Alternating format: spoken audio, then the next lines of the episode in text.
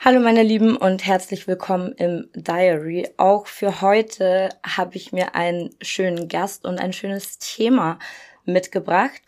Ich werde mich nämlich mit Arkan 4.5 über Ängste unterhalten und zum ersten Mal hatte ich in der Vorbereitung so ein bisschen das Gefühl, selbst gar nicht so zu wissen, wohin dieses Gespräch führt, weil Arkan der erste Gast hier in diesem Format ist, mit dem ich zuvor nie persönlichen Kontakt hatte. Deswegen bin ich sehr froh, dass wir uns gerade schon kurz unterhalten haben. Das nimmt mir auf jeden Fall meine Ängste für das heutige Interview. Wie sieht's bei dir aus? Hast du Angst? Ja, ey, ich habe voll Angst. Ich bin voll aufgeregt. Und ja, das ist mein erstes Podcast-Interview, mein erstes Podcast-Gespräch überhaupt. Ich habe mir hier gerade so ein Setup aufgebaut. Ich fühle mich wie in so einer Radiostation ein bisschen. Aber ja, ich bin bereit. Ich freue mich. Sehr schön. Würdest du so generell sagen, dass du ein ängstlicher Mensch bist? Ich würde sagen, ich bin auf jeden Fall ein ängstlicher Mensch geworden. Ich war früher glaube ich, auch einfach mehr naiv und hatte nicht so Angst vor Sachen, weil ich einfach nicht an die Konsequenzen gedacht habe. Mittlerweile bin ich schon ein ängstlicher Typ, definitiv. Mhm.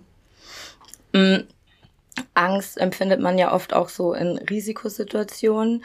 Meinst du, du bist eher so ein risikofreudiger Mensch oder meidest du riskante Situationen und vielleicht auch riskante Entscheidungen? Mm, ich meide auf jeden Fall äh, riskante Situationen, glaube ich. Dass mhm. ich, ich bin, ja, so Sachen, wo ich auf jeden Fall Kontrolle abgeben muss, mache ich nicht so gerne. Mhm. Zum Beispiel fliegen oder Achterbahn fahren. Auch letztens habe ich die Möglichkeit gehabt, Achterbahn zu fahren und ich hatte voll Angst davor. Und ich habe es dann halt einfach nicht gemacht. Ja, krass. ich habe es nicht gemacht. Ähm, aber so in so Situationen, also ich bin schon ein risikofreudiger Typ, was Situationen betrifft, in denen es nicht um mich persönlich geht. In, ja, was soll ich sagen? In, in Entscheidungen bin ich auf jeden Fall risikofreudig, wenn es nicht mit mir als Mensch zu tun hat, wo ich körperlich anwesend bin, sagen wir so. Ja. Wenn es Sinn macht. Ich glaube, du weißt, was ich meine, oder? Voll. Aber Achterbahn eigentlich, also ich habe da so ein Vertrauen irgendwie in den deutschen TÜV und äh, also keine Ahnung, die Deutschen ja. sind ja schon da sehr konsequent dahinter. Ich habe da ein bisschen Vertrauen, dass ähm, ich halt wieder aus der Achterbahn aussteigen aussteigen kann. Ähm, ja. Aber ja, ich kann es auf jeden Fall verstehen, dass hast dass du Flugangst? Ähm, ich flieg voll selten. Ich bin in meinem Leben bisher, boah, ich glaube, ich kann es an zwei Händen abzählen, wie oft ich bisher in meinem Leben geflogen bin. Mhm. Ähm, und ich habe keine Flugangst. Ich finde den Start finde ich immer so voll geil, so in die Luft, äh, also so in den Sitz ja. gedrückt zu werden und einfach so mit dieser Power. Das gefällt mir schon. Äh, Kontrolle mhm. macht mir nicht so viel Spaß. Ich werde immer rausgezogen. Ja, ähm, ja, ja. kenne ich. Aber und was mir auch keinen Spaß macht, ist, wenn ich so Druck auf den Ohren habe und mhm. ähm, dann so Ohrenschmerzen bekommen. Mhm. Aber jetzt so Flugangst, nee, mir geht's gut im Flugzeug. Du hast so richtig Flugangst? Ich habe richtig Flugangst, definitiv. Ich auch schon Tage davor mache ich mir Gedanken darüber. Krass. Und ich gucke mir dann auch irgendwie immer so Dokus an über oh, Flugzeugabstürze. Warum auch immer ich das mache. Ich mache das sogar. Nein, eben nicht, aber irgendwie muss ich es dann trotzdem machen. Und ja, und dann stehe ich im Flughafen und ja, dann bete ich, obwohl ich nicht so richtig gläubig bin tatsächlich an so klassische Schemen. Mhm. Fange ich dann plötzlich an, mit irgendjemand zu reden, bitte beschütze mich und alle, wo hier in diesem Flugzeug gerade sind und ja, und hoffe, dass ich heil ankomme. Ja, ähm, ja ich habe so eine, ich, ich kann nicht schlecht Kontrolle abgeben. Ja, auch nee, in meinem Umfeld. Ich, ich kann das sehr kann schwer. Ich auf jeden Fall verstehen. Ja. Ich glaube, das hängt daran, also hängt damit zusammen. Diese, weil wenn du im ja, Flugzeug weil sitzt, Luft dann sitzt ja einfach halt auch nicht so unser unser natürliches Element eigentlich ist als Mensch. So eigentlich haben wir in der ja. Luft ja gar nichts verloren, so wenn man es so sieht. Eigentlich nicht, nee, eigentlich nicht. Ja, deswegen fahre ich lieber Zug. Ja, da hat auch man voll mit den Verspätungen teilweise. zu kämpfen. Ne? Ja, ja, ja davon kann ich auch ein Lied singen. Zurück ja, warum bist du so wenig, warum Was? bist du zu, so, ich will noch wissen, warum du so wenig geflogen bist bislang. Mm. Wie kommt's? Nie Urlaub Boah, das gemacht, hat, oder wie? nee, tatsächlich nicht. Ich bin, ähm, meine Mama hat mich alleine großgezogen und Mhm. da war einfach nie so wirklich Geld für Urlaub da. Und wenn ich in den Urlaub gefahren bin, dann irgendwie mit meiner Tante, die hatte ein Wohnmobil. Mhm. Ähm, dann sind wir mit dem Wohnmobil gefahren und dann sind wir halt auch weggezogen aus meiner Heimatstadt ähm, zu einem damaligen Partner von meiner Mom und da bin ich dann in den Ferien halt immer wieder nach Hause, so zu meinen Leuten. Oder habe halt auch ganz viel Urlaub ähm, in der Schweiz gemacht bei meiner Tante. Da bin ich auch mit dem Zug gefahren. Meine Cousine hat mich immer mitgenommen, die ist ein paar Jahre Ja, älter als ich. Und deswegen war Fliegen echt, echt Wahnsinn. selten. Also Ja, wirklich ja. selten. Okay, Aber- aber, ja, macht Sinn auf jeden Fall, wenn du nie viel geflogen bist. Aber gerade da hätte ich doch Angst, oder nicht? Nee, ich fand's immer geil. Ich habe mir immer gedacht, so, ja, man, alle erzählen immer so, oh ja, ich bin da und da hingeflogen, endlich darf ich auch mal fliegen, endlich Ja, weiß ich selber, okay. wie sich das anfühlt. So, also ich war so freudig aufgeregt. Okay. Angst ja, hatte ja. ich da nicht.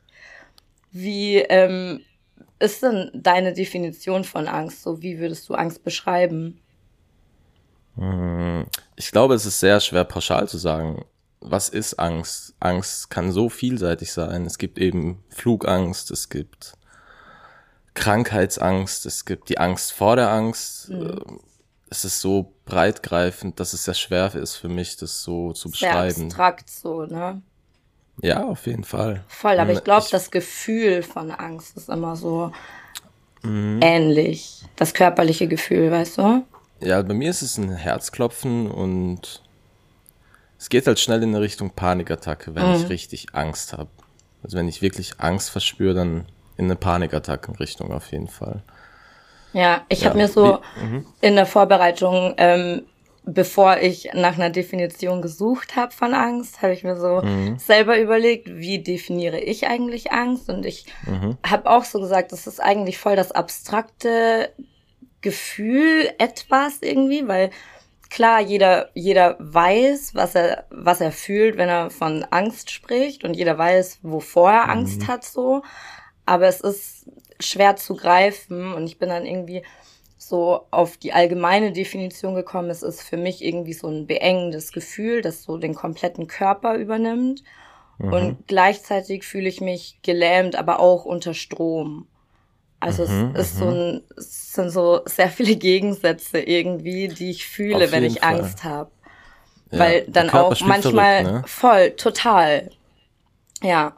Ähm, Mhm. Und bei Wikipedia, ich habe mich ein bisschen mit Wikipedia äh, vorbereitet, um so einen groben Überblick über allgemein Angst, diesen Mhm. sweet. Begriff Angst zu bekommen.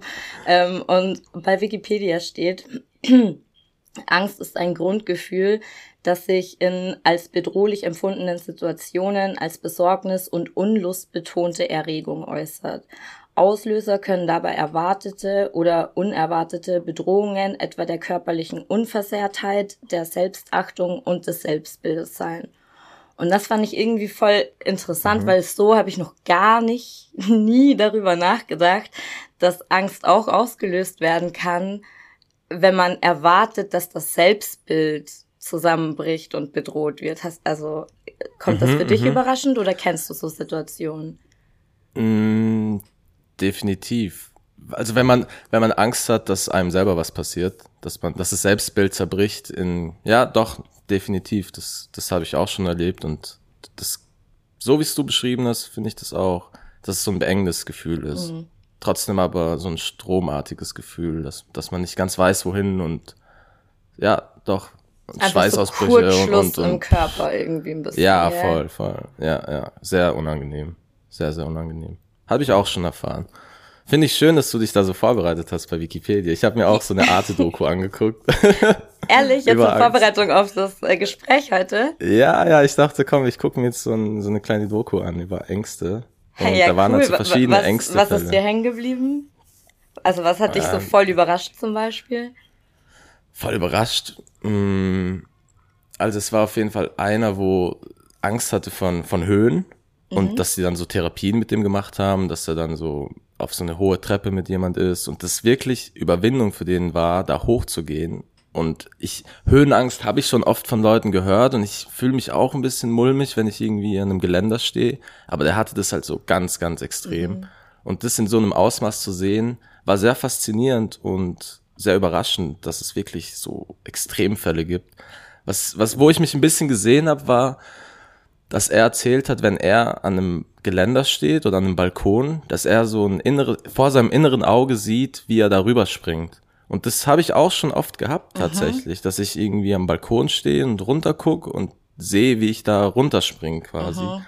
Kennst ich du das? das? Ich kenne das auch. Das ist ganz komisch. Aber das, das ist Gefühl. gruselig auch, weil, also, keine Ahnung, ich habe, also Ängste sind ja auch oft irgendwie so innere Dämonen, die man hat und so, mhm. die äußern sich ja oft in Gedanken und eben in so Bildern, die man sieht.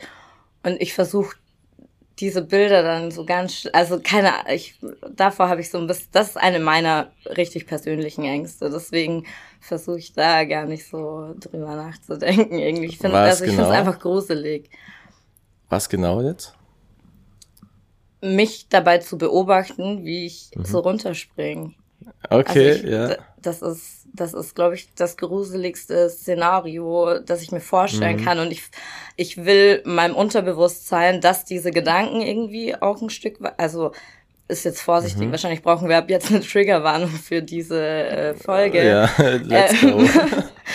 Aber diesem, also das, das kommt aus meinem Unterbewusstsein, das kommt aus meinen Depressionen mhm. heraus und dem möchte ich gar nicht so viel Raum geben. Deswegen versuche ich mhm. diese Bilder, wenn ich sie dann sehe, einfach nicht zu sehen. So, ja, genau.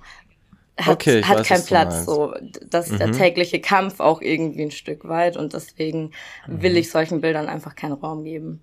Okay, verstehe ich, ja, kann ich gut verstehen. Ich hatte das, das letzte Mal hatte ich dieses Erlebnis, wo ich in Belgrad war mit äh, Musik machen, mit meinen Producern und da hatten wir auch so eine Brüstung ganz oben im Haus. Und dann stand ich da auch und habe eben dieses Bild wieder vor Augen gehabt, aber habe diesmal dieses Mal versucht, mich so richtig damit zu auseinanderzusetzen mit diesem Bild, wo ich habe, dass ich da jetzt runterspringe. Und ich habe versucht, einen Song zu machen und er ist mhm. ganz, es ist in eine ganz komische Richtung gegangen, so ein Suicide-Song am Ende. Und ich war so, ach nee, ich habe es nicht ganz on point gebracht. Aber ich habe da versucht, mich wirklich der Angst ins Auge zu blicken. Und ja, das werde ich jetzt auch versuchen, wenn ich jetzt nach Spanien fliege in zwei Wochen, werde ich das auch machen. Ich versuche meine Angst in, ins Auge zu blicken. Ja. ja, voll. Ist auch wichtig, ist auch wichtig. Darf ich ganz kurz äh, eine persönliche Einschätzung zu dem Song loswerden? Ja. Ähm, wenn du dich irgendwann dazu entschließt, den Song zu machen, dann glaube ich, fände mhm. ich das zum Beispiel voll wichtig, dass der nicht mit dem Sturz und dem Tod irgendwie endet. Also, mhm. weil ich, ich habe ja ähm, auch Medienwissenschaften studiert und mhm. ähm, es gibt, es gibt auf jeden Fall ähm, einen Effekt, den man nicht vernachlässigen darf, dass wenn man über Suizide spricht, ähm, dass man auf jeden Fall darauf hinweisen muss, auf irgendwelche Hilfsstellen oder so, weil das schon so dieser mhm. Wert, also Werteeffekt nennt sich das. Und okay. ist nicht ganz bewiesen, aber mhm. ähm, es gibt Belege, also eine Reihe von Belegen, ähm, die man nicht vernachlässigen sollte. Deswegen finde mhm. ich das an der Stelle, und das werde ich, äh, ich wusste nicht, dass die Folge in diese Richtung geht, aber das werde ich ja. zum Beispiel jetzt in der Nachbereitung äh, für diese Folge auch machen, dass ich mir mhm. nochmal Stellen raussuche, die wir einfach in die Folgenbeschreibung machen und mit mhm. was Positivem irgendwie rausgehen, so weißt du? Ja, nee, finde ich wichtig, definitiv. Ich wollte das jetzt auch gar nicht in so eine Richtung lenken. Es, ist, war nur es hat mich auch voll aus der Bahn geworfen, wirklich. Aber das ist, weißt du, das ist das Schöne an diesem Format, dass wir uns einfach unterhalten und ich manchmal auch ja. das letzte Interview, ähm, also die Folge vor uns ist mit Absilon über Rassismus. Ich hatte mhm. was ganz anderes vorbereitet und wir haben mhm. ganz anders gesprochen, aber es war trotzdem ein schönes Gespräch und das mag ich hier, dass das einfach. Ja, es ist, das finde ich auch schön, wenn es nicht in Rastern läuft, sondern auch mal ein bisschen ausweichen kann. Aber um den Faden wieder aufzunehmen, würde ja. ich trotzdem zu einer der vorbereiteten Fragen lenken. Mhm. Ähm, ich habe nämlich ebenfalls gelesen, dass man jede Art von Angst lernen kann, aber auch verlernen kann. Mhm. Hast du so ein Beispiel für eine Angst, die du im Laufe deines Lebens erlernt hast?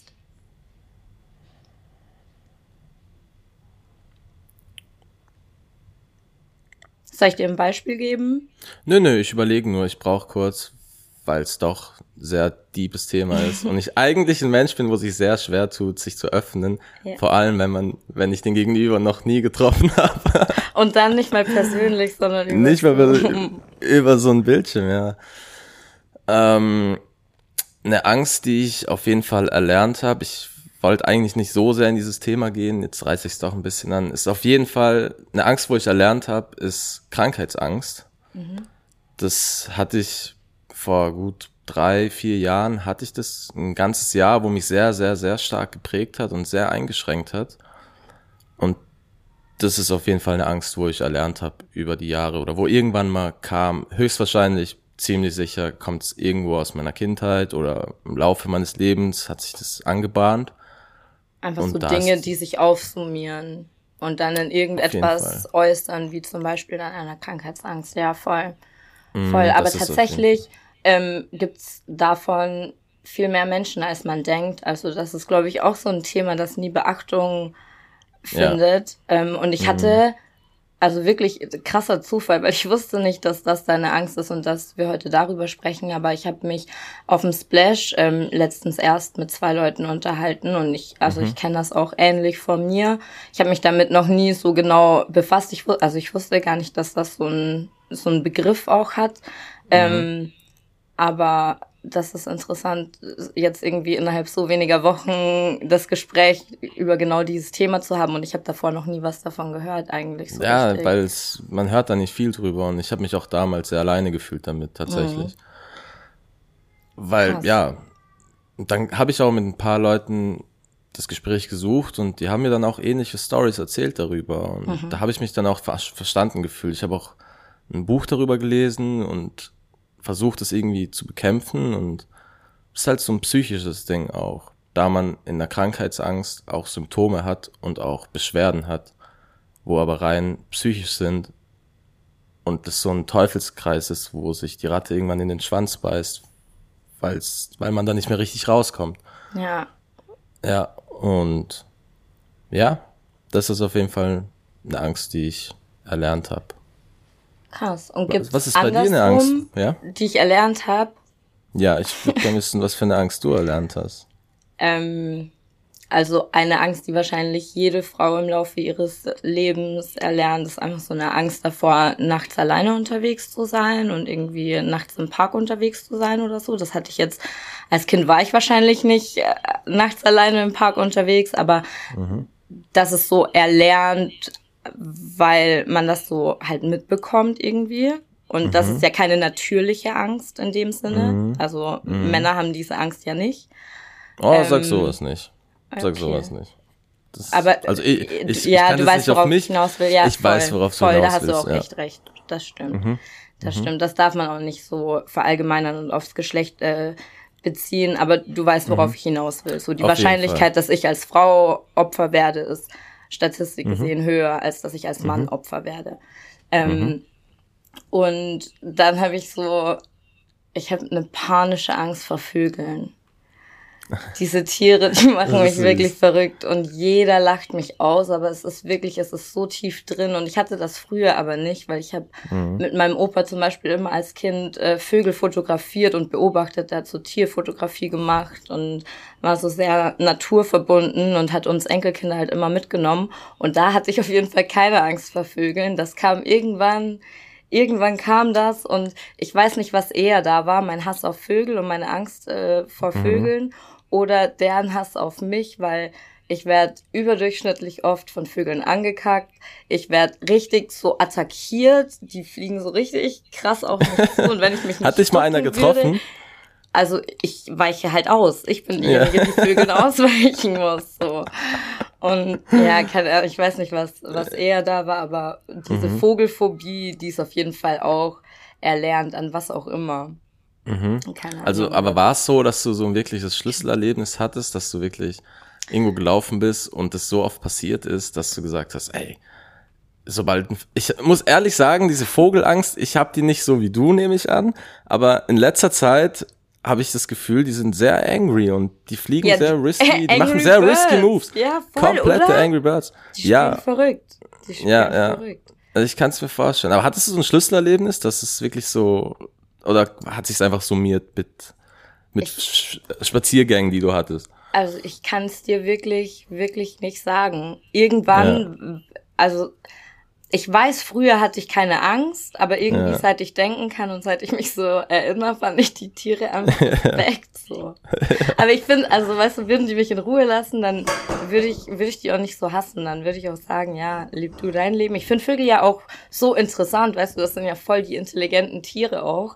Mhm. Aber ähm, die sollen weit weg von mir einfach existieren. Du hast Angst vor Vögeln, ich habe ja. Angst vor Flugzeuge. Ja, fast die? das gleiche eigentlich. Fliegen beide. Ja. ja. Und wenn ich aber mir aussuchen könnte, was ich für ein Tier wäre, dann mhm. würde ich mir wünschen, Vogel zu sein, einfach um frei zu sein mhm. und fliegen zu können. So. es ist ja. total paradox eigentlich. Ja. Meine größte ja, Angst ist mein größter Wunsch, mäßig. Ja, ist sehr paradox. Aber ja. ja Vielleicht musst du mal Paragliden gehen. Ey, weißt du, was Oder ich voll gerne machen möchte? Fallschirmspringen. Mhm. Das werde ich irgendwann mhm. mal machen. Davor ja. habe ich auch Angst, aber darauf habe ich auch irgendwie Bock. Und irgendwann mache ich das, das weiß ich voll sicher. Ja, ja. Ja, habe ich auch vor. Irgendwann mal. Ich schieb's nur raus. Bis ja, man es mir voll. irgendwann zum Geburtstag schenkt oder so. okay. So muss ich's mal. ja. Gibt es auch andersrum dann Ängste, die du loslassen hast können und verlernt hast? Vertrauensängste habe ich auf jeden Fall verlernt, beziehungsweise habe ich damit gelernt, umzugehen. Mm. In meiner Beziehung oder in meinen Beziehungen kam, oder in jeder Beziehung eigentlich, kommt irgendwann der Moment, wo man sich hingibt der Person und wo man sich verletzlich mhm. macht. Und da konnte ich nie wirklich gut damit umgehen, mich hinzugeben, um mich verletzlich zu machen und der Person zu vertrauen, mit mir quasi machen zu können, was sie will, beziehungsweise mit meinen Gefühlen. Und das habe ich gelernt, wie ich damit am besten umgehe und wie ich mich hingeben kann und auch Menschen eine Chance geben kann. Krass. Dass ich vertrauen kann. Ja.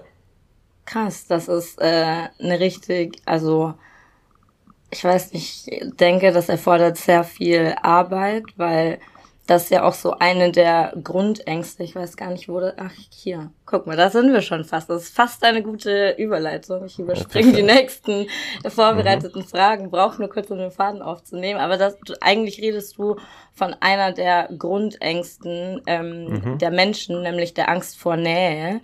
Mhm. Und so eine eine Grundangst zu überwinden ist ja, also da musst du ja richtig tief an deine Wurzeln gehen, da musst du dich ja mhm. richtig heftig mit dir selber auseinandersetzen eigentlich, um mhm. diese Angst zu überwinden und da einen mhm. Schritt weiterzukommen. Das finde das finde ich krass, das finde ich schön, das freut mich auch voll für dich. Dankeschön. Ja, es hat auch sehr viel Arbeit, also war sehr viel Arbeit und hat sehr viel Zeit gekostet, aber war mir wichtig, da ich nie mhm. wusste, wie damit umgehen und auch Leute verletzt habe in meinem Umfeld und auch Leute, die mir nahe standen. Und wo ich das dann realisiert habe, dass es von mir ausgeht, habe ich angefangen, daran zu arbeiten und zu reflektieren. Ja. Voll gut. Kennst du die anderen Grundängste der Menschen oder soll ich sie dir vorlesen? Ich würde so gern sagen ja, aber nein. Bitte okay. Du, ich lese sie einzeln vor, du sagst zu jedem spontan, was dir in den Sinn kommt.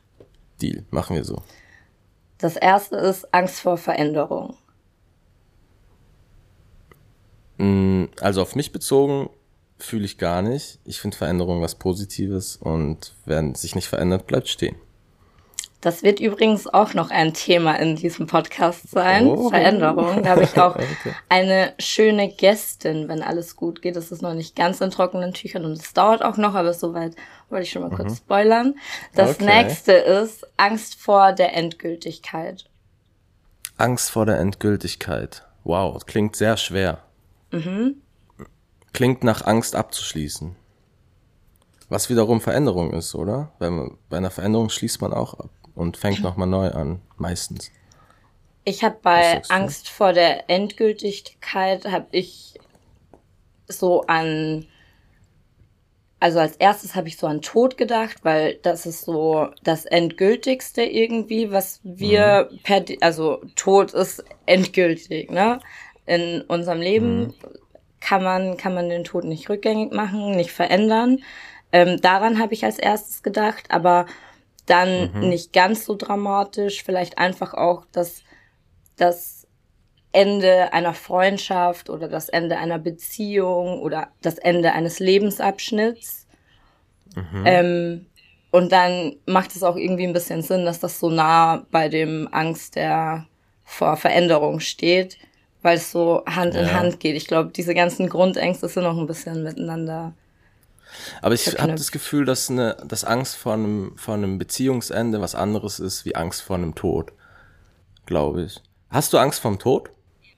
Vom Tod habe ich eigentlich keine Angst. Also ich glaube auch nicht daran, dass es dann komplett vorbei ist, so, weil mhm. man im Laufe, also je älter man wird, desto mehr Menschen verliert man ja natürlich auch auf seinem Weg. Und ich habe nicht das Gefühl, als wären die weg, so, weißt du? Also ich spüre die mhm. schon noch und deswegen kann ich gar nicht daran glauben, dass es danach vorbei ist, weil ich werde voll mhm. oft mhm. irgendwie so eines Besseren belehrt. Das klingt jetzt wahrscheinlich komisch, aber ist so. So fühle ich mhm, das mhm. zumindest.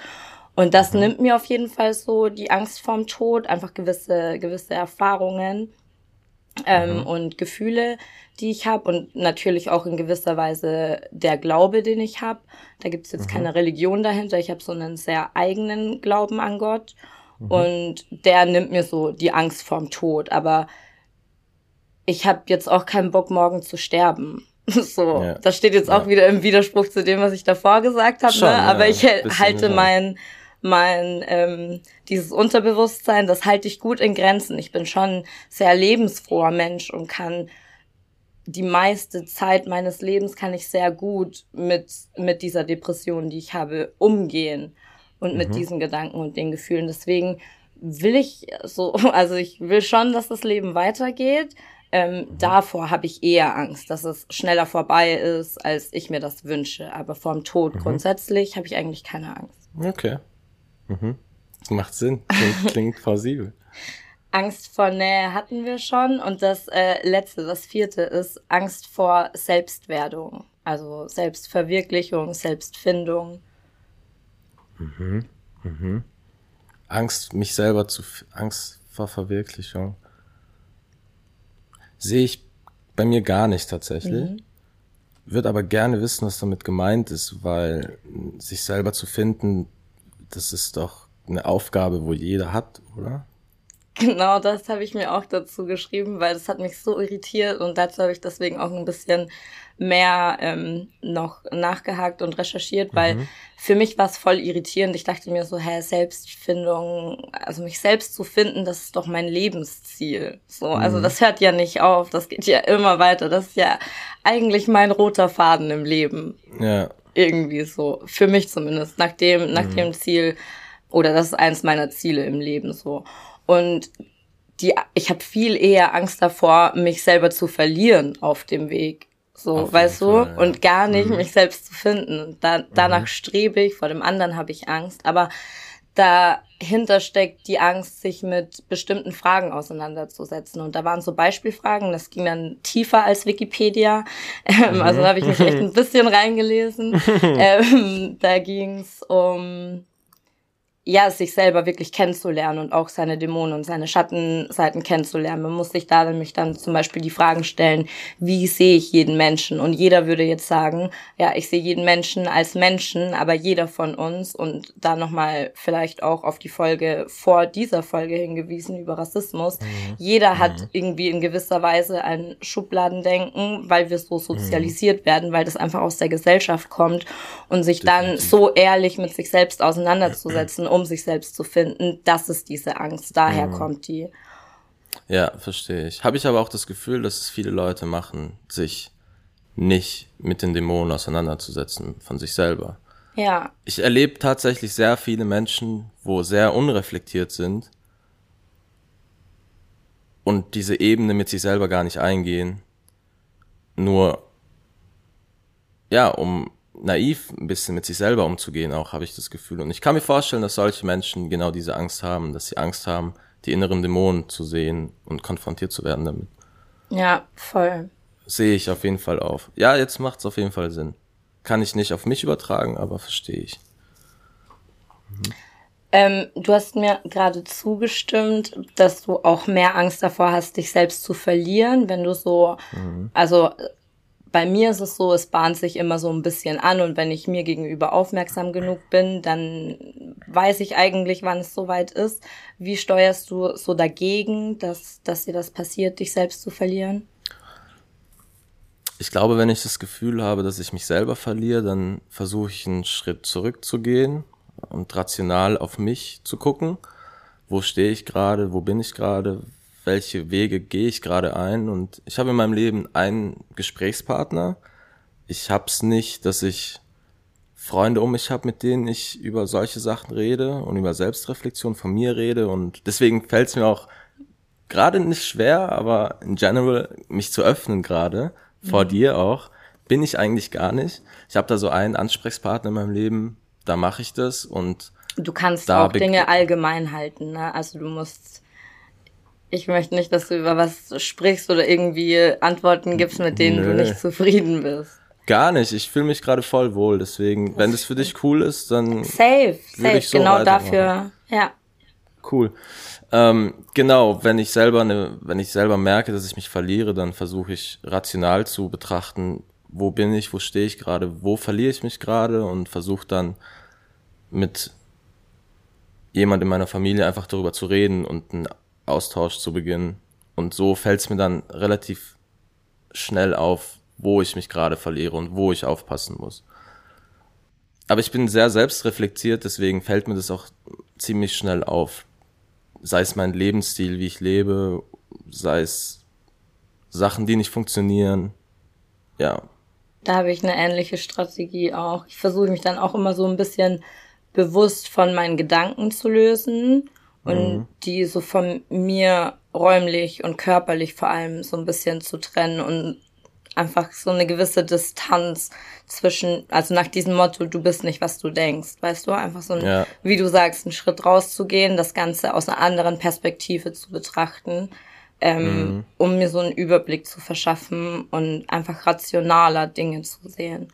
Ich glaube, das ist ganz wichtig, ja. Das Voll und vor allem ist wichtig, mhm. dass man das halt lernt, weil man hat, also ich kann jetzt nur von mir sprechen, aber mhm. ich konnte das ja früher auch nicht so gut und es gibt ja immer wieder Phasen in meinem Leben, wo ich das auch nicht so gut kann. Ja. Ähm, aber so daran zu arbeiten und zu wissen, okay, das ist irgendwie eine, ja, irgendwie so eine Bewältigungsstrategie, die man da mhm. anwenden mhm. kann, um, um eben nicht so ja, um wieder freier zu sein, um ja. sich nicht zu verlieren, genau. Ja, ja.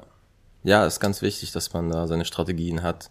Und die lernt man natürlich auch mit Durststrecken, würde ich mal behaupten. Also sprich, ich wusste auch nicht, wie ist die Formel, wie ich damit umgehe, aber habe das dann einfach über die Jahre gelernt, indem ich aktiv daran gearbeitet habe. Ja, ich versuche mir manchmal das so bildlich vorzustellen, also wirklich irgendwie so meine Gedanken oder das, was mich gerade beschäftigt und belastet, mir so bildlich vorzustellen, vielleicht auch mhm. so als Person vorzustellen, weil dann weiß ich irgendwie eher, mit wem ich es zu tun habe. Dann mhm. ist es, also dann sind es schon so getrennte Körper. Und wenn ich mir das so mhm. bildlich vorstelle, dann fällt mir das leichter zu verinnerlichen in mir wieder, weil dann bin ich so mhm. frei. Das ja, ich verstehe. Also du arbeitest bildlich. Gibt ja auch viele ja. Leute, die arbeiten schriftlich und schreiben Sachen auf und. Und es gibt auch Menschen, ja. die können gar nicht bildlich denken. Aphantasie mhm. nennt man das. Das finde ich auch irgendwie Ach, richtig. Wahnsinn. Als Mensch, der sehr bildlich denkt, finde ja. ich das total krass, dass das gar nicht selbstverständlich ist, weil ich dachte immer, bevor ich das gehört habe, dass es das gibt, dachte ich immer, das ist so normal. Ich kann, ja, habe ich bis jetzt auch gedacht, dass es normal ist, dass man sich Sachen vorstellen kann. Bonnie Strange hatte das mal geteilt in ihrer Insta-Story vor zwei Jahren oder so. Die leidet darunter, ja. Also zumindest, also Ach, sie hat dieses Krankheitsbild. Ich weiß gar nicht, ob das als Krankheitsbild behandelt wird oder was da jetzt mhm. der richtige Ausdruck ist, aber sie kann sich auf jeden Fall, sie kann nicht bildlich denken. Wahnsinn. Das ist Wahnsinn. Was ich über dich noch gelesen habe, ähm, mhm. ist, dass du aus einem Dorf oder einer Kleinstadt in die Großstadt gezogen bist. Da geht's mhm. mir ganz ähnlich. Was waren ja. da eigentlich so Ängste, die dich begleitet haben? Ich glaube, ganz offensichtlich die Angst zu scheitern. Mhm. Natürlich wieder zurück zu müssen in dieses Dorf und einzu einsehen zu müssen, dass es nicht funktioniert hat, was man vorhat. Mm, ich hatte damals auch ein paar Rückschritte gehabt, dass ich gemerkt habe, ey, was man sagen muss, was ich über mich sagen muss, dass ich kein Abi habe. Ich habe nie studiert, ich habe kein Abi, nichts und bin wirklich nach Berlin gekommen mit der, mit der Intention, ich würde gerne Musik machen, ich würde gerne kreativ sein und musste da auch wieder zurück in, in meine Heimat, um dann Geld zu scheffeln, um dann wieder zurückzusteppen mhm. nach Berlin und weiterzumachen. Und da waren sehr viele Ängste natürlich im Spiel und auch Ängste vom, von meinen Eltern, von meiner Mom. Die hatte natürlich Angst, dass, dass der Sohn nicht richtig hinbekommt. Und ja, das war auf jeden Fall sehr präsent. Wie war es bei dir? Ähnlich würde ich sagen. Ich habe ähm, habe lange gebraucht mit meinem Studium. Meine Oma mhm. erinnert mich seit heute jeden Tag daran, dass oh. ich mich äh, darum kümmern soll, dieses Zeugnis zu bekommen, weil eigentlich Bachelorarbeit habe ich schon geschrieben, aber es gibt noch mhm. so ein paar organisatorische Sachen. Ich muss mir anrechnen lassen und und und.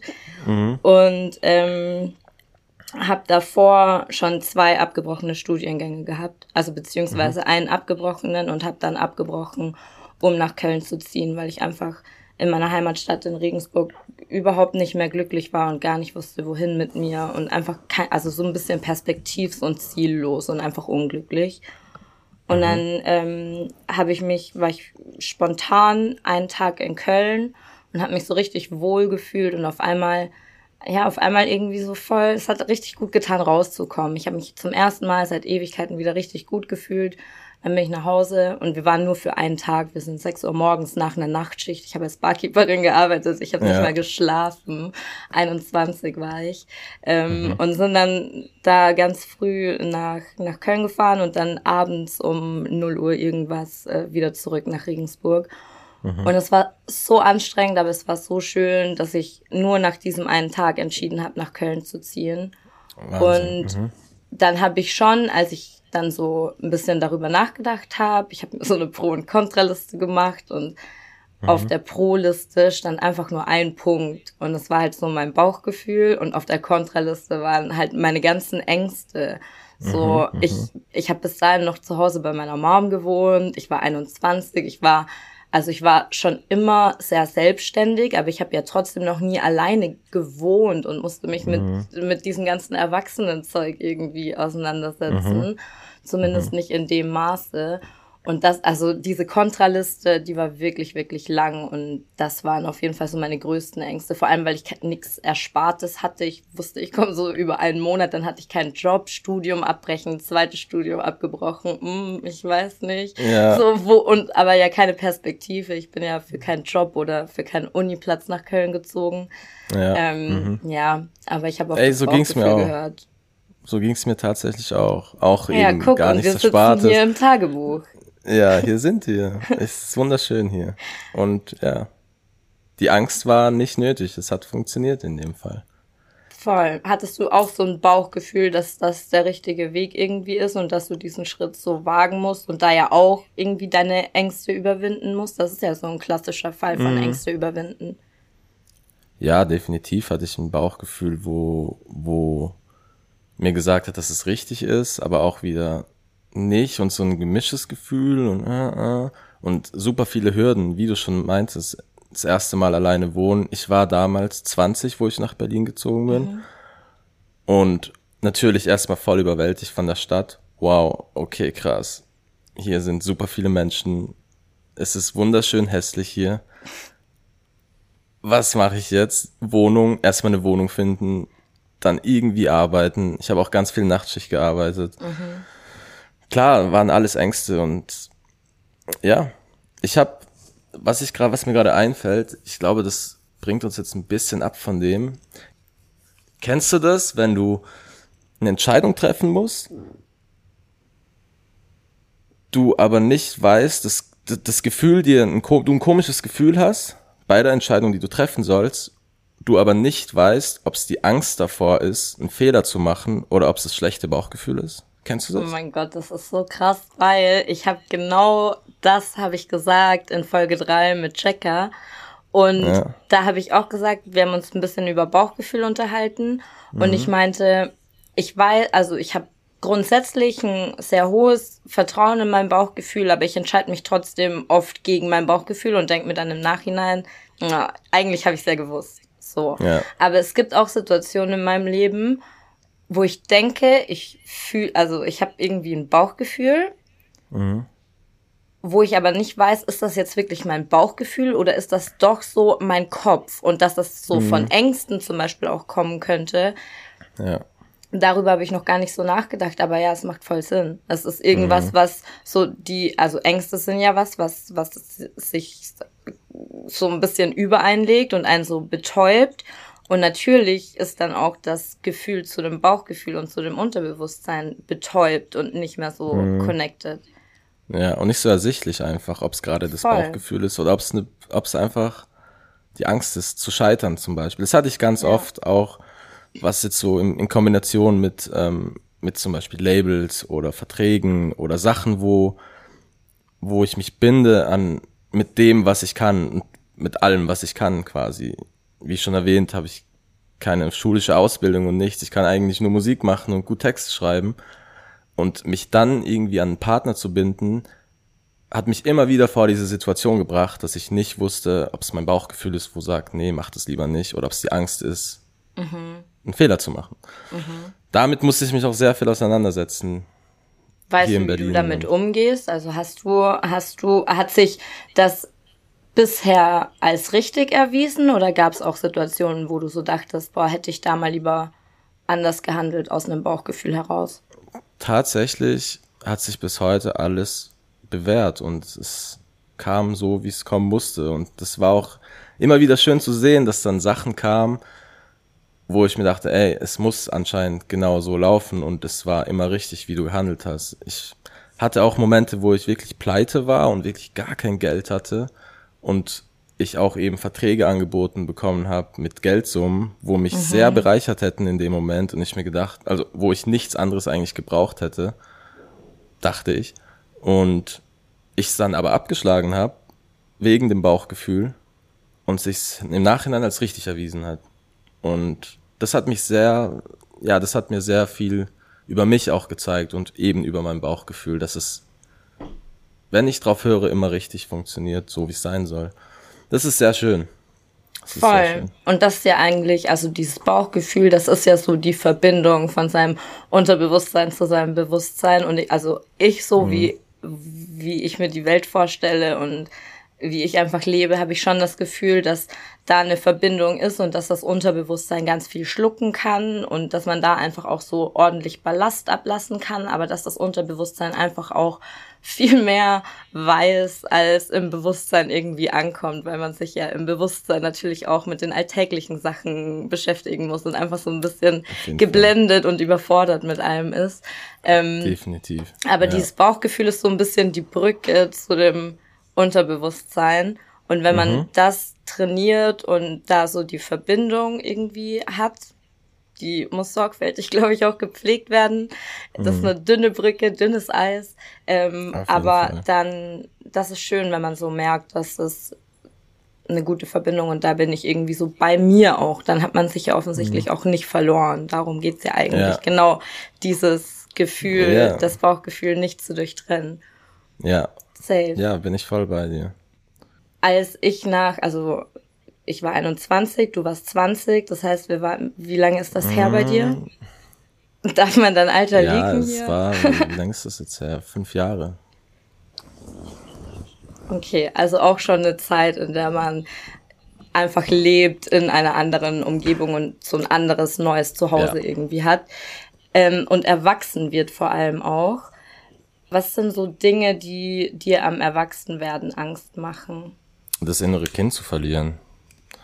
Was wiederum, was ich halt wiederum da merke, wenn ich, wie ich schon am Anfang gesagt, ähm, wenn ich merke, dass ich ängstlicher werde vor Sachen, dass ich irgendwie nicht mehr so naiv an Sachen gehe und viel mehr an die Konsequenzen denke, während ich das mache. dass das mhm. immer mehr wird und somit auch mein inneres Kind ein bisschen flöten geht und verschwindet einfach, weil ich so ängstlich bin, wegen Konsequenzen. Ist natürlich auch gut, Konsequenzen zu kennen, aber ja, ich glaube, das ist so die größte Angst vom Erwachsenwerden. Und natürlich, was natürlich mitspielt, wo mich auch, glaube ich, viele kreative Leute oder ja, Freigeister sehr fühlen, ist einfach diese Sicherheit, wo man in manchen Berufen nicht hat, würde ich behaupten. Also ich in meinem Fall habe nicht viel mhm. Sicherheit, wenn das nicht funktioniert, was ich mache. Das ist natürlich auch eine Angst, eine Zukunftsangst, eine Sicherheit. Ja. Was ist es bei dir? Ja, ziemlich ähnlich. Es ist auf jeden Fall auch so ein bisschen die Angst vor Verantwortung. Eigentlich übernehme ich voll gerne Verantwortung und kümmere mich auch so voll gerne irgendwie um andere, aber ich kümmere mich manchmal nicht so gerne um mich selbst. Das ist irgendwie so eine, keine Ahnung, wo das herkommt, aber das ist irgendwie so eine Angst. Ähm, aber bei mir ist es auch so, dass ich so ein bisschen, ich habe also ich habe ein abgeschlossenes Studium jetzt dann, wenn ich mich darum kümmere aber ich habe gar keinen Bock, diese Möglichkeit irgendwie auszunutzen. So, ich habe das gemacht, weil das so der der normale Lebensweg irgendwie für mich war und ich habe es auch gern gemacht. Ich habe ja auch was richtig Interessantes studiert und da tolle Leute kennengelernt und so. Das war schon eine schöne Erfahrung auch.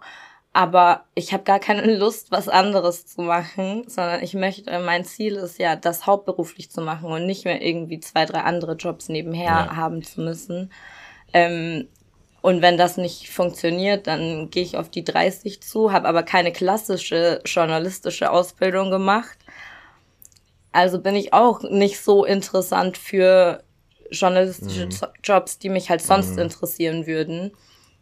Und deswegen verstehe ich das mit Versagensängsten auf jeden Fall auch. Ich habe regelmäßig Angst, irgendwie meine Rechnungen nicht bezahlen ja. zu können oder einfach so finanzielle Angst und Sorgen. Das nach wie vor mein ständiger Begleiter, so seit ich denken kann. Und da, da will ich auf jeden Fall noch so rauskommen. Diese Angst, wenn ich nicht mehr habe, glaube ich, dann kann ich mich auch viel mehr um andere mhm. Dinge kümmern und fokussieren, so dass ich weniger, weniger Ängste insgesamt ja. Empfinde. So, ja, weil ich, verstehe, also weißt du, mhm.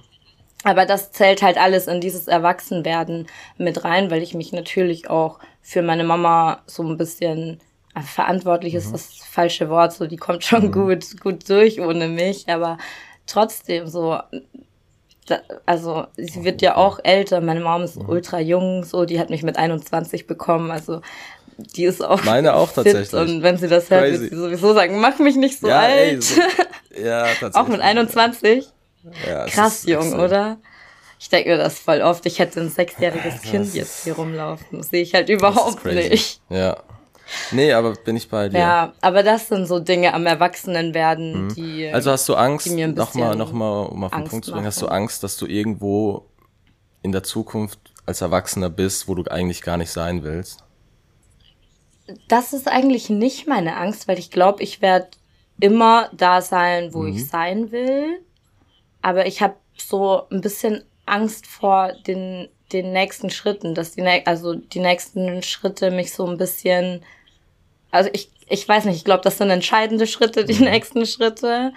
Und gerade weiß ich in manchen Sachen nicht, was so die richtige mhm. Entscheidung ist. So. Und dann habe ich aber halt ein gewisses Alter, weil ich halt nicht mein erstes Studium durchgezogen habe, ähm, sondern einfach meinen Weg auf Umwege gefunden habe und ich bin trotzdem, ich bin aktuell genau da, wo ich sein möchte. In Köln, in meiner ersten eigenen Wohnung, arbeite für Backspin, habe tolle Podcasts, habe insgesamt sehr viele tolle Sachen.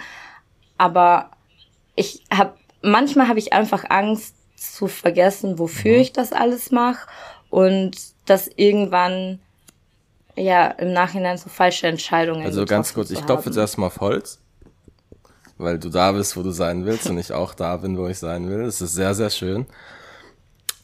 Was ich da raushöre, was du gerade erzählst, ähm, ist, dass du, hast du Angst vorm Leben?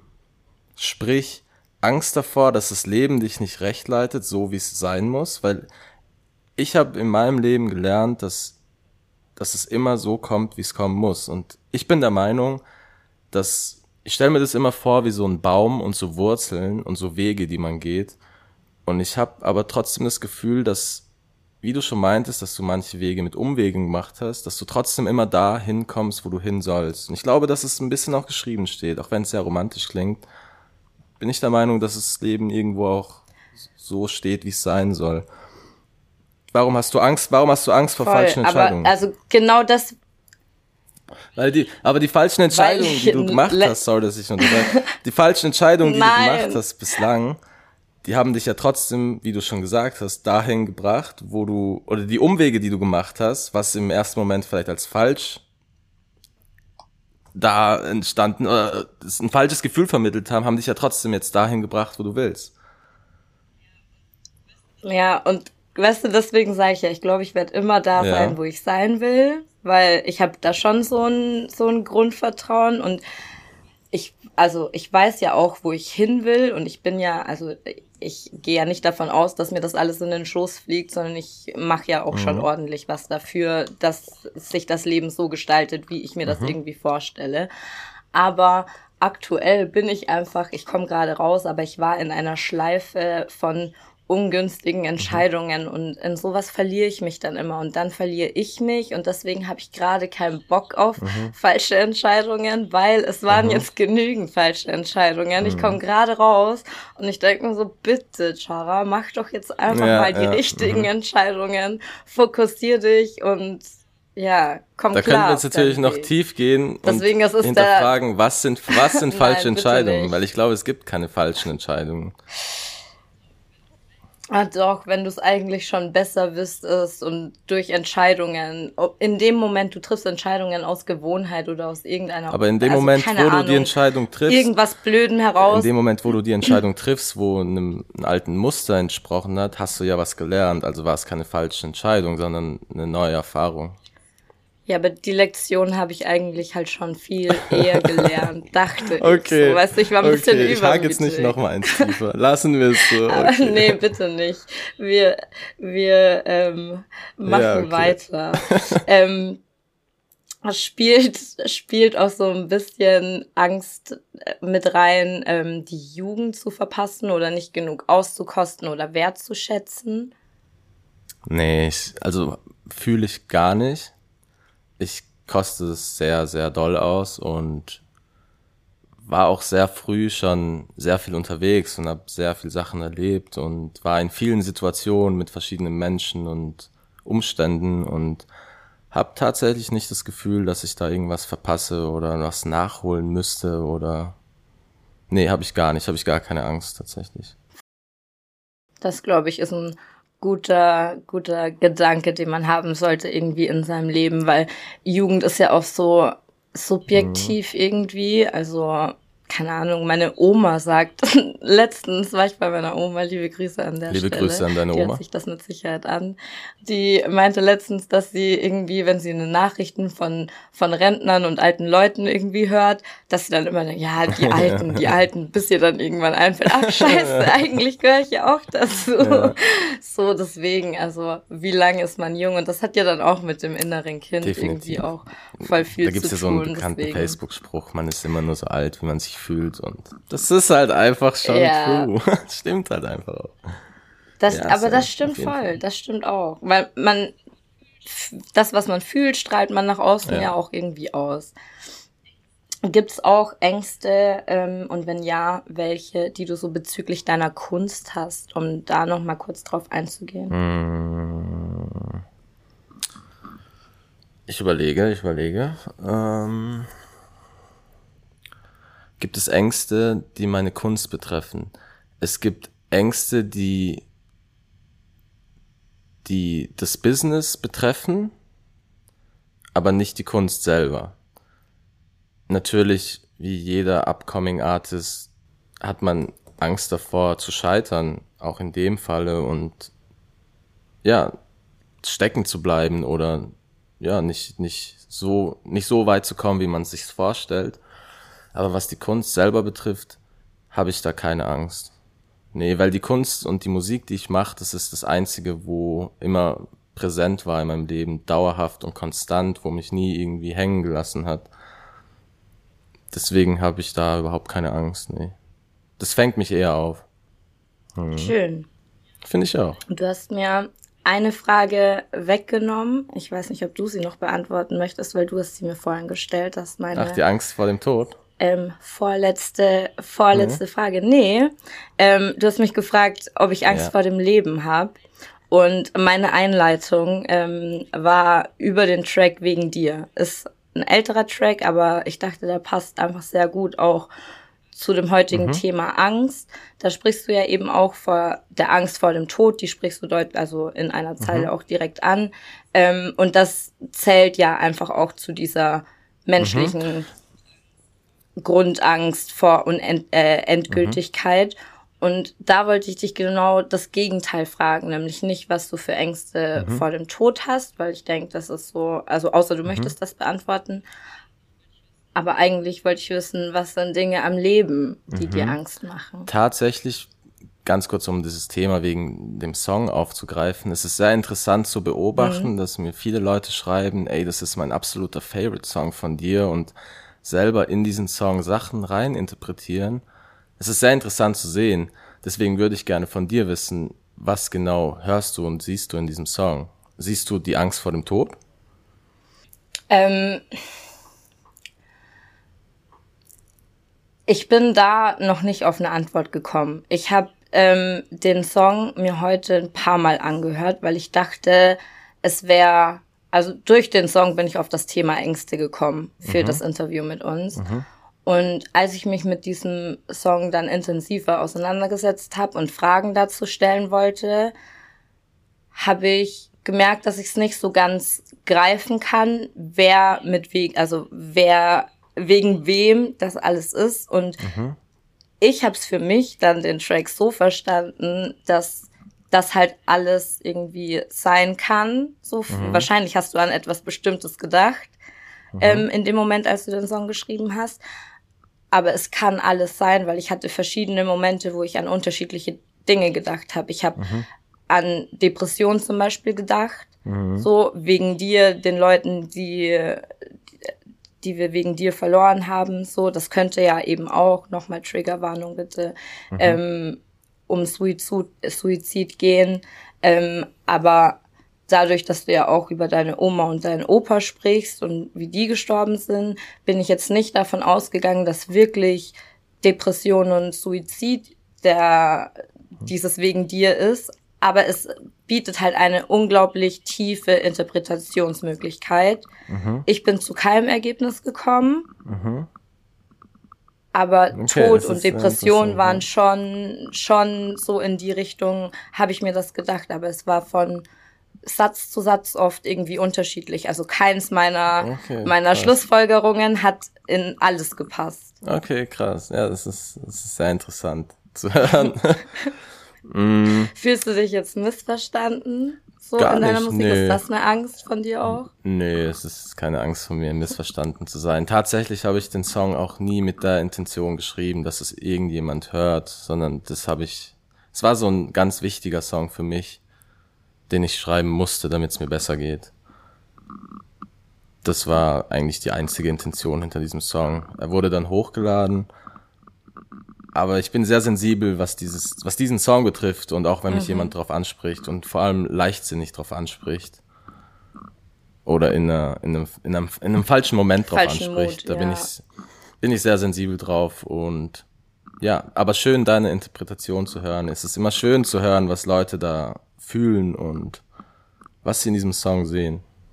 Ich mag den Song auch sehr gerne tatsächlich. Also äh, bevor wir mit diesem Interview gestartet haben, hatte ich den ein paar Mal auf Repeat noch. Okay, okay weil er ist sehr, sehr, sehr dunkel und sehr, sehr, sehr deep. Deswegen. Ja, dafür mag ich auch Musik ganz gern. Musik ist so auch ein Stück weit meine Therapie ein bisschen.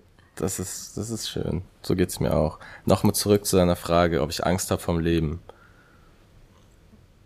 Hm. Beziehungsweise was Dinge am Leben sind, die dir Angst machen oder Angst machen könnten. Verluste, da kommen wir wieder auf dieses hm. Todthema zurück. Verluste, definitiv das ist etwas, wo mich auch sehr geprägt hat und nach wie vor sehr triggert und das geht alles Hand in Hand auch mit dieser Krankheitsangst. Ähm, und ja, so ganz, manchmal habe ich so kurze Momente, wo ich dann abends im Bett liege und irgendwie so einen kleinen Kollaps habe, wo ich mir denke, ey, geht die Welt gerade zugrunde mhm. und es ganz unrational betrachte. Ich muss mich dann immer wieder fangen, indem ich mal die ganze Menschheitsgeschichte rational sehe und dann komme ich auch schnell auf den Entschluss, nee, es ist gerade nicht so schli schlimm, wie man, wie man immer vermutet, meiner Meinung nach. Einfach nur, weil der Informationsfluss viel, viel größer ist wie früher. Aber da habe ich immer so kleine Momente, wo ich Angst habe vom Leben, was die Gesellschaft betrifft und was die Gesellschaft mhm. und Menschheit aus sich macht einfach. Da habe ich immer kleine Momente, aber ich fange mich dann wieder gut. Deswegen würde ich es nicht so auf General betrachten. Ja. Ja, voll, aber fühle ich auf jeden Fall. Fühlst du, ne? Fühl ich ja. auf jeden Fall. ja. Safe, safe. Ich habe so oft Momente, wo ich mir denke, ey, wir sind einfach verloren. Und das habe ich hier mhm. auch schon regelmäßig gesagt, dass ich diese Momente habe. Aber grundsätzlich ja. ist, man sagt ja, Hoffnung stirbt zuletzt. Und ich habe natürlich auch die Hoffnung, dass ähm, wir das doch noch irgendwie das Ruder rumreißen können und einfach in eine richtige Richtung als Gesellschaft und gemeinsam gehen können. Ähm, und einfach an der Stelle, also für mich schließt das halt zwangsläufig mit ein, dass wir ein bisschen mehr in Einklang mit diesem Planeten, auf dem wir leben. Der, also mhm. nur dieser Planet, nur wegen diesem Planeten können wir überhaupt so leben. Ja und dass wir da auch ein bisschen mehr in Einklang gehen, weil es mhm. nützt nichts, wenn wir uns als Gesellschaft und irgendwie diese sozialen Beziehungen aufarbeiten und darin besser werden, sondern mhm. wir müssen auch viel besser in der Kommunikation und dem Miteinanderleben mit der Natur werden, Definitiv. weil ansonsten fahren wir auf jeden Fall gegen die Wand. Aber ich finde es auch irgendwie immer ein bisschen egoistisch zu sagen, dass, dass, dass, dass, es, dass die Welt jetzt zugrunde geht und ich habe das Gefühl, das hat mit dem Aspekt zu tun, dass sich die Menschen immer so wichtig sind, dass sie immer denken, dass sie jetzt die Letzten sind und dass sie die Entscheidungen haben. Aber wenn du die Menschheitsgeschichte eben betrachtest, dann gab es schon immer solche Momente, wo, wo alles ziemlich scheiße, gab Weltkriege, es gab Sachen. Deswegen weiß ich nicht ganz, wie ich dazu stehen soll. Ich habe noch nicht genug reflektiert darüber, über diese Angst, dass, dass die Welt jetzt bald zugrunde geht ist, ich, ich weiß nicht, was ich dazu, weiß nicht, wie ich das finden soll. Ist ja auch eine weit verbreitete Angst heutzutage. Eben auch wegen mhm. dem ganzen Informationsfluss über Social Media und überall. Das macht mir zum Beispiel auch gar keine Angst. Also mhm. in dem Sinne, dass mein Leben dann eher endet, als äh, ich das haben möchte, dann vielleicht. In dem mhm. Sinne schon Angst, aber grundsätzlich macht mir das keine Angst, weil ich finde, ähm, der Mensch und da schließe ich mich ja mit ein, einfach jeder Mensch. Das bedeutet ja auch eben diese Angst vor Selbstfindung, dass man so ehrlich mit sich sein muss. Natürlich bin ich ja auch nicht besser als andere Menschen, nur mhm. weil ich irgendwie der Mensch, also ich schließe mich da schon auch mit ein. Und der Mensch ist einfach so egoistisch und wenn er also mhm. wie lange gibt's den Menschen im Vergleich zu der Erde? Und so, also weißt du, was ich meine? Auf jeden Fall. Das ist doch mhm. irgendwie dieser Wimpernschlag. Und wir nehmen Fall. uns so wichtig und denken, ja. wir sind, wir zertreten Ameisen, Nacktschnecken, was auch immer. Mhm. So, weißt du, wir haben so mhm. keinen Respekt irgendwie vor dem Leben und vor der Natur und anderen Lebewesen. Wir haben mhm. noch nicht mal Respekt vor Menschen, die irgendwie schwächer sind als wir oder vermeintlich schwächer oder anders sind. So, weißt du? Mhm. Und ich finde einfach, dann haben wir das nicht verdient. Also dann haben wir, was haben wir für einen Nutzen als Menschen? Dann ja. lieber einmal diese Spezies auslöschen, die Natur kann sich erholen und das wird weitergehen. Wir werden es halt dann Fall. nicht miterleben. So nach den Dinos ist es auch weitergegangen, weißt ja. du? Ja, ich weiß, was und du meinst. ich denke mir, also deswegen macht mir das keine Angst, weil ich, ich, wenn, wenn wir Mensch gegen Natur irgendwie kämpfen lassen, bin ich immer für die Natur. Und wenn das bedeutet, dass meine Spezies ja. und somit auch ich irgendwie aussterben, dann so here I dann am. Sollst du, ja, let's go. Ich schmeiß den Safe. ersten Stein. Frage noch, ne, ich weiß nicht, ob du schon deinen Fragenkatalog abgearbeitet hast. Mhm. Ich habe noch eine Frage für dich. Hast du Angst, dass dein zukünftiges Kind, wenn du welche geplant hast, irgendwann von einem Roboter unterrichtet wird? Ähm, über diese Angst habe ich mir noch keine, keine Gedanken gemacht, weil ich tatsächlich gar nicht, ich wollte, also ich wollte immer Kinder bekommen. Mhm. Und ich werde auf jeden Fall auch Mutter werden, so, das, das weiß ich zu 100 Prozent. Mhm. Ich weiß nur nicht, ob ich, zu, also zum jetzigen Zeitpunkt, ich meine, sowas kann man jetzt natürlich auch nicht. Natürlich. Äh, äh, natürlich. Ne? Aber ich, das ist so eine Frage, die ich mir jetzt stelle, wo einfach kein Kind in Aussicht ist ähm, mhm. ob das so, ob ich das für mich so vertreten kann aktuell in diese ja. Zeit und mit dieser Überbevölkerung und so, wie ich halt einfach zu Mensch und Natur stehe, ob mhm. ich da noch ein neues Lebewesen mit reinschmeißen muss oder ob ich nicht einfach ein Kind adoptiere, weil als Mutter werde ich so oder so und dann ja. auch mit oder ohne Mann, so juckt mich nicht. Das ist mein ja. Ding, so mache ich. Ähm, und das ist für mich halt auch zum Beispiel voll der heftige Verzicht, wenn ich wirklich diesen Weg einschlagen sollte. Und ich weiß nicht, ob ich dann nicht vielleicht doch egoistischer bin, als ich denke, mhm. weil ich bin halt super neugierig eigentlich auf dieses Gefühl, schwanger mhm. zu sein und neun Monate. Ich, also ich finde es halt voll krass, mir vorzustellen. Ja, so neun Monate teile ich mir meinen Körper mit jemandem, auf den ich mich freue, den bis ja. dahin nur ich kenne. So, ja. Also weißt du? Ähm, das stelle ich mir halt unnormal krass vor und das ist eigentlich schon eine Erfahrung, die ich, die ich gerne machen würde und mhm. da, das ist vielleicht so eine Angst, dass ich diese Erfahrung nicht machen werde, aber mhm. weil, also, ne, weil ich einfach ich verstehe, nicht weiß, ob das richtig ist oder nicht. Ja, ja, ja. Ja, macht Sinn. Kann ich nachvollziehen, hm. diese Angst meine Fragen waren heute nicht so vorbereitet, dass ich mich so nackig machen muss. Aber ja. ich freue mich, dass du ähm, mir genug vertraut hast, dich auch nackig zu machen, um mit ich mir über ja, ich Themen hoffe, ich bin zu auch sprechen. Nackig. Ja, schön. Es hat ähm, sehr, sehr viel Spaß gemacht. Und ähm, in dem Format ist es so, ich bin nicht ganz so gut in Abmoderationen. Deswegen ja. überlasse ich das letzte Wort immer meinen Gästen. Das heißt, du darfst jetzt sagen, was du schon immer mal sagen wolltest. Hast du das letzte Wort? Ich mische mich pressure, nicht mehr mit pressure. ein. Mhm. Okay. Das hier ist die Abmoderation. Danke vielmals für das wunderschöne Podcast-Interview. Ich hoffe, ihr habt es auch genossen da draußen. Ich wünsche euch einen wunderschönen Tag, Abend, wo ihr auch immer gerade seid. Und passt auf euch auf und habt nicht so viel Angst. Habt Hoffnung oder so, irgendwas Positives. okay. Tschüss.